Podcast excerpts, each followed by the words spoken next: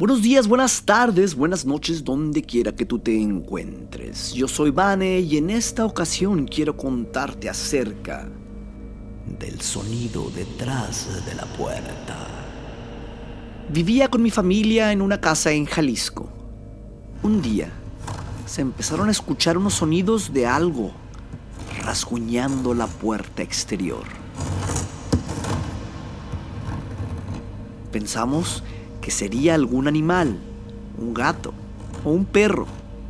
Revisamos las cámaras de seguridad, pero no encontramos nada raro. Suponíamos que sería un animal pequeño que las cámaras no lograban captar.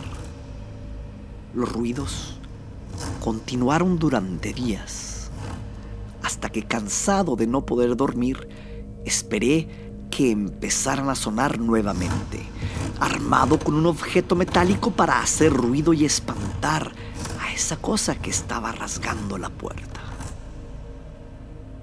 Pero nunca vi nada, a pesar que los ruidos seguían escuchándose. Asustado, regresé a mi habitación.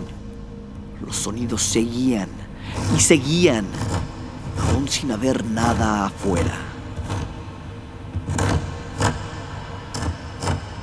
Al día siguiente, yo sabía lo que me esperaba cuando empezaron los ruidos.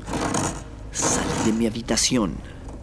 Me percaté que al mirar por la ventana había una especie de ser con figura humanoide sin ojos.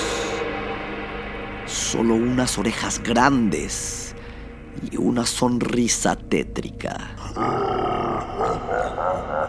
Mirar que esa cosa volteaba su cabeza lentamente a mirarme, corrí a mi habitación, pero al abrir la puerta, el ser estaba ahí.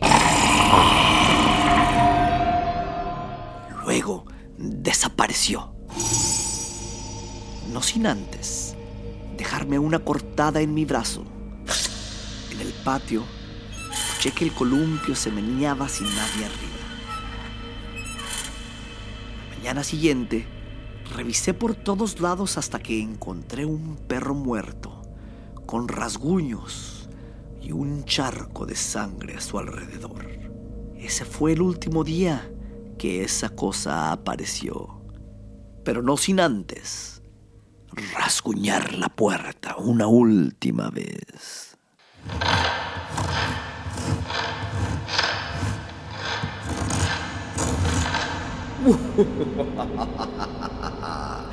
Recuerda para estar recibiendo estos relatos de terror suscribirte a nuestro podcast.